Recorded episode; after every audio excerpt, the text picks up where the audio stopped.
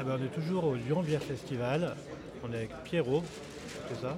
C'est ça, Pierrot de. Piggy Brewing Company. Donc un brasseur supplémentaire dans cette salle. C'est ça, il y en a quelques-uns quand même. Alors, euh, ben, qui es-tu et où êtes-vous? Qu'est-ce que vous faites euh, en France? Vous êtes en France, ouais?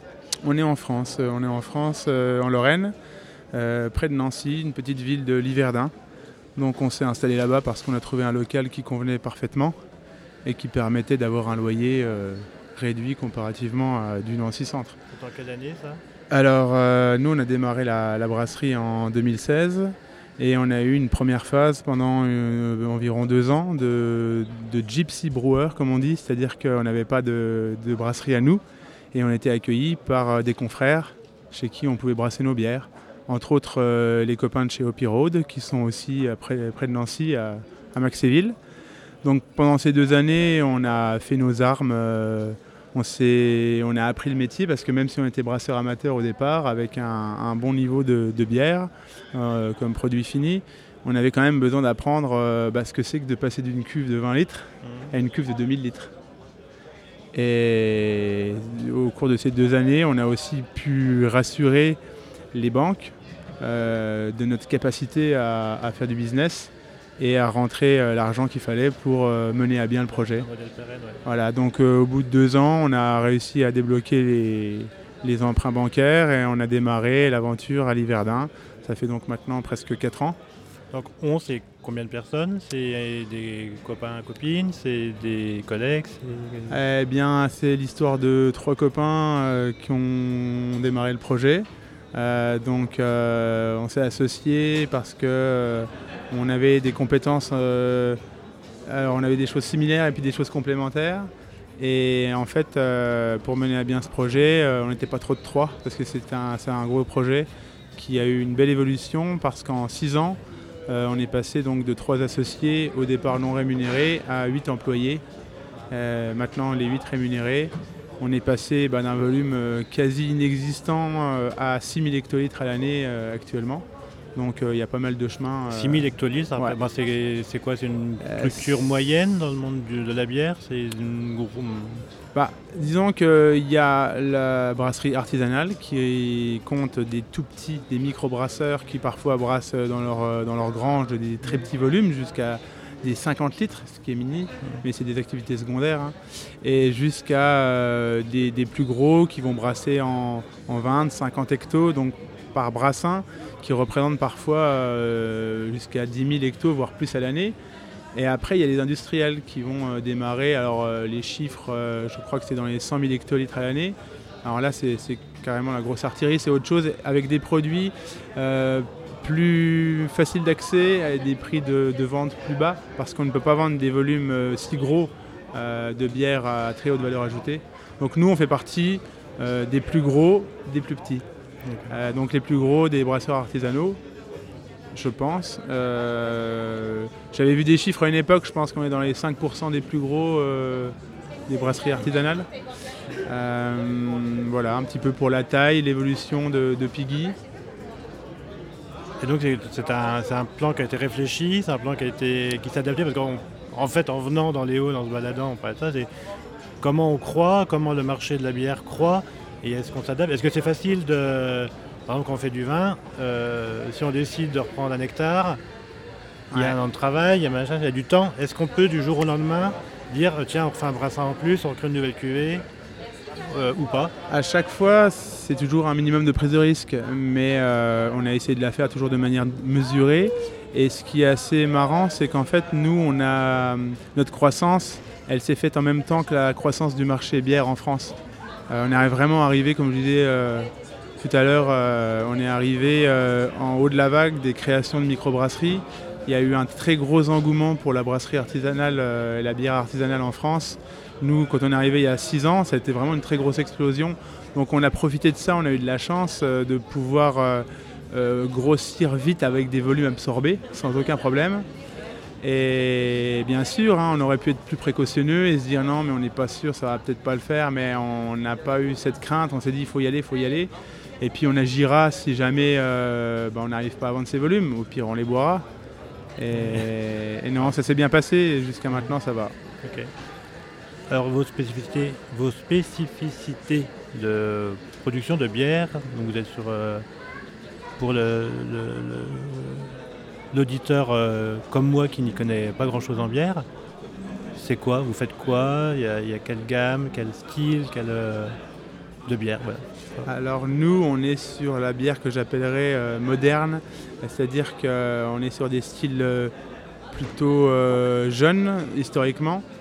Tout ce qui va être IPA, donc les bières axées houblon, même si l'IPA est, plus ancienne. Hein. On a déjà de l'IPA qui apparaît, bon, historiquement, c'est même avant, dans les colonies britanniques où on envoyait des bières houblonnées.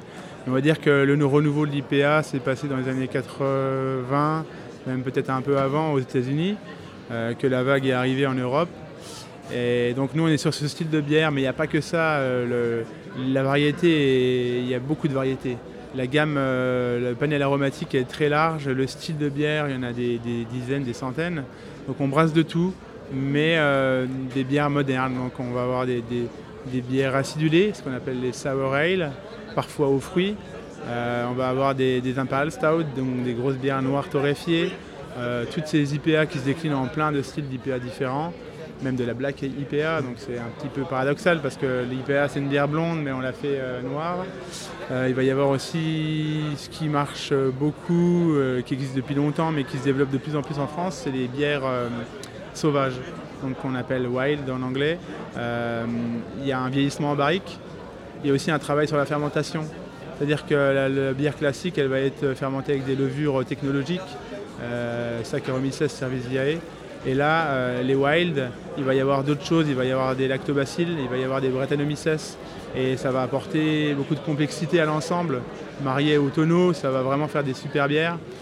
Et puis il y a plein plein de choses, j'en oublie plein, mais euh, dernièrement on a rebrassé une Lichtenheiner. Donc Lichtenheiner c'est un vieux style allemand de bière acidulée avec fermentation lactique et de blé fumé. Donc on se retrouve avec une bière euh, très rafraîchissante, avec des notes de citron et euh, aussi un arôme de bacon fumé par exemple. Et ça c'est vraiment cool parce qu'en plus c'est ce qui va nous permettre de sortir des sentiers battus et d'amener sur les tables, les grandes tables, la bière pour prouver que la bière aussi est capable d'accompagner les mets. Comme euh, j'en veux pour preuve hier un repas euh, un repas avec euh, la brasserie Cantillon en Belgique, qui eux par contre sont plus sur les bières traditionnelles, et dans, cet esprit-là, de bières barriquées, avec des mets de, chefs euh, renommés en France, et ça a matché super. Je, rebondis, je discutais l'autre fois et on m'a dit il faudrait que tu poses, il faudrait que tu essaies de faire sortir ou d'expliquer pourquoi en France on parle de couleur de bière, alors que finalement euh, ça n'a pas forcément de lien avec la technique de fabrication. On parle de blonde, de brun, et en fait, tu viens de parler tout à l'heure d'une blonde qui était faite en black.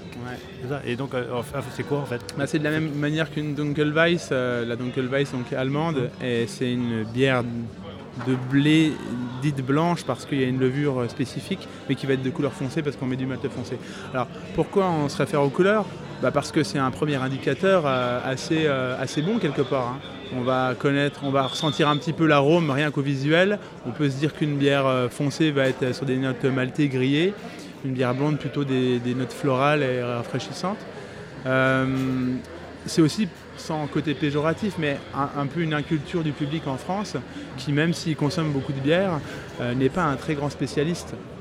D'ailleurs, euh, c'est peut-être un peu prétentieux de le dire, mais je pense que même dans le vin, en fin de compte, il y a une grosse consommation du vin, mais il y a un, manque de culture euh, du vin en général en France. la bière, c'est ça, et du coup, les gens s'arrêtent aux couleurs, et même des acteurs, des acteurs du marché, euh, comme des professionnels, ne vont pas forcément essayer d'éduquer les gens et vont rester dans ce cliché de la couleur. Donc on la décrit souvent comme ça, mais au fur et à mesure qu'on découvre et qu'on goûte, on s'aperçoit que la couleur c'est une chose, mais ça fait pas tout. Ah, merci. Et alors, pour finir, un dernier point, on en a parlé tout à l'heure aussi, le, process est une chose, euh, le produit et le sourcing en est une autre. comment tu, tu, choisis les produits, comment tu choisis, tu trouves tes, euh, épices, comment tu trouves tes fruits, si tu fais avec des fruits, comment tu trouves euh, ton orge, ton houblon, tout ça. On est brasseur, comment ça se passe quand On va sur euh, Amazon et on cherche euh, houblon.com ou je sais pas quoi. et- Ah ouais, bah, il y a plusieurs façons de faire. Alors comme tu le mets en avant, euh, pour la qualité d'une bière, il y a plusieurs choses, euh, principalement le process, et puis donc les ingrédients, les matières premières. Euh, ça c'est pareil, a- je pense qu'il y a beaucoup de brasseurs, euh, euh, sans, sans les agresser, qui qui vont pas forcément euh, se rendre compte de l'impact et de la pertinence de la bonne sélection de, la matière première. Donc nous, ça passe par euh, bah, essayer de, les contacter, euh, lister les gens, aller les voir, discuter, goûter les produits, croquer du malt. Du houblon, on va plutôt le sentir parce qu'en bouche, c'est un peu agressif. Mais voilà, les, épices qu'on va pouvoir utiliser, par exemple, dernièrement, on a, changé de fournisseur épices. On a trouvé un fournisseur absolument excellent qui s'appelle Tiercelin euh, parce qu'on avait une bière au poivre de Sichuan. Et notre fournisseur actuel euh, ne faisait plus et n'arrivait plus à en avoir. Et euh, du coup, on est parti chez lui parce qu'il a été recommandé par, notre, notre cofondateur et chef Thibaut Gamba. On s'est aperçu qu'il y avait une qualité de dingue et il nous a envoyé des échantillons. Rien qu'en les ouvrant, tu... bon, on a l'habitude, nous on est dégustateurs avant d'être brasseurs même. Et tu sens. Et là, tu te dis, ouais, c'est autre chose. Quoi. Là, on est à un niveau au-dessus et c'est avec ça qu'on veut bosser. Alors oui, ça coûte 2, 3, 4 fois le prix. Des fois, des, trucs coûtent 10 fois le prix.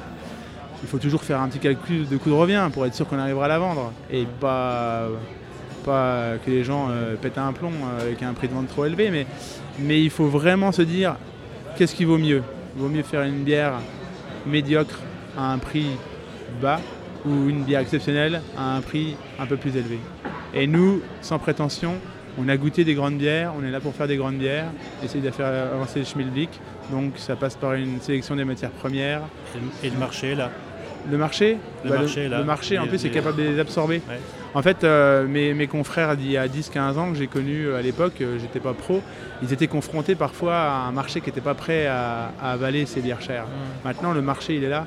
Et je pense que de manière générale, c'est comme dans la, la nourriture. Les gens ont envie d'un meilleur. Ils veulent manger mieux, ils veulent boire mieux. Et maintenant, ces gens-là sont prêts à mettre le prix dans une certaine mesure pour retrouver dans leur verre une super bière. Bon, ben, on va aller goûter ça alors. Voilà, on y va. Impec. Merci. Ouais, bonne journée. Merci beaucoup. Merci à vous. Hop. Il est en train de mourir, mon collègue. Ouais. Il est en train de mourir. Euh, merci pour. merci à toi, c'était vraiment euh, chouette. Mais non, mais c'est intéressant parce que Et en plus, c'est cool on parce peut que aborder plein de sujets différents. Tiens, j'ai pas éteint. aujourd'hui, il y a. Si tu connais pas trop le monde de la bière, Ouais. aujourd'hui, il y a plein de bières où on va, comme disait Jean de Cantillon hier au restaurant, où on fait le parallèle entre euh, la bière et et le vin. Parce qu'on fait de plus en plus vieillir dans des fûts de vin. Et on fait aussi avec des macérations, euh, des fois de, de marc. Euh, ça va être euh, fermenté avec des lits, euh, plein de choses. Et là, nous, on a une petite blonde, une saison, euh, qui est très chouette, avec un côté un peu épicé de la levure, et vieillie en fût de pinot noir euh, de Gevrey-Chambertin. Et euh, on a laissé 14 mois en barrique. Et tu as le boisé délicat, un peu de vanille comme ça, tu as un peu d'ester de la levure qui se marie bien, et euh, ça fait une super bonne bière de Ouais. soif, qui a de la classe et de la complexité. quoi. On va venir goûter alors. Ouais, ah, je te ramène un verre, quoi. T'as des verres là Ouais, on a des verres. ramène Ouais, s'il te plaît. Bah, merci alors. Merci beaucoup en tout cas. C'est chouette.